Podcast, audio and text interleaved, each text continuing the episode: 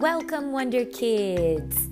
Hoje a nossa historinha tá super legal e é sobre o Brian e como ele tem um ótimo fim de semana com a família dele num lugar que ele ama.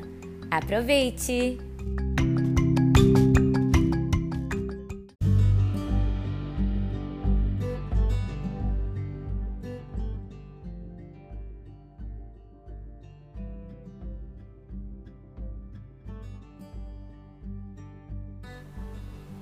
Brian goes to the farm. Brian is super, super excited today. Today is Friday and he's going to the farm with his family. He's going to stay at his family farmhouse Friday, Saturday, and Sunday.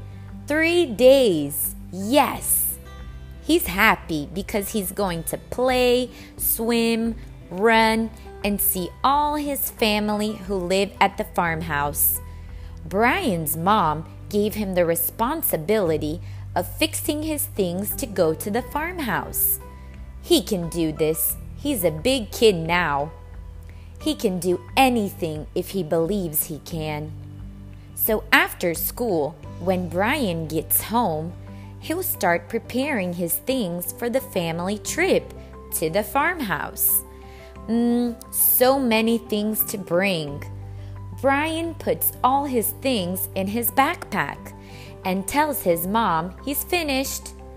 Wow, Brian, very good, his mom said. Now, can you help me, Dad, and your sister? Yes, Brian said. After everyone was ready to go, they put their things in the car and yay! They are going to the farmhouse. Brian loves the farmhouse. He loves the animals. He loves seeing his family from the farm. He loves eating the fruit from the trees. He loves fishing with his dad. And he loves eating delicious food from the farm. Brian is so happy he and his family are going to the farm and have so much fun there. And now he's a big kid. He can help his family on the farm because he can do anything when he believes he can. Brian finally arrives at the farm and is excited and happy for the next days. Have a great weekend, Brian. We hope you have a great time at the farm.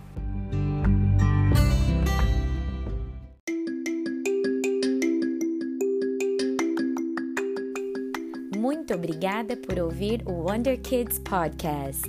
Você é muito especial para esse podcast e para ouvir mais historinhas, somente me siga nesta plataforma e não esqueça de compartilhar esse podcast com amigos e família. Thank you. Bye bye, Wonder Kids.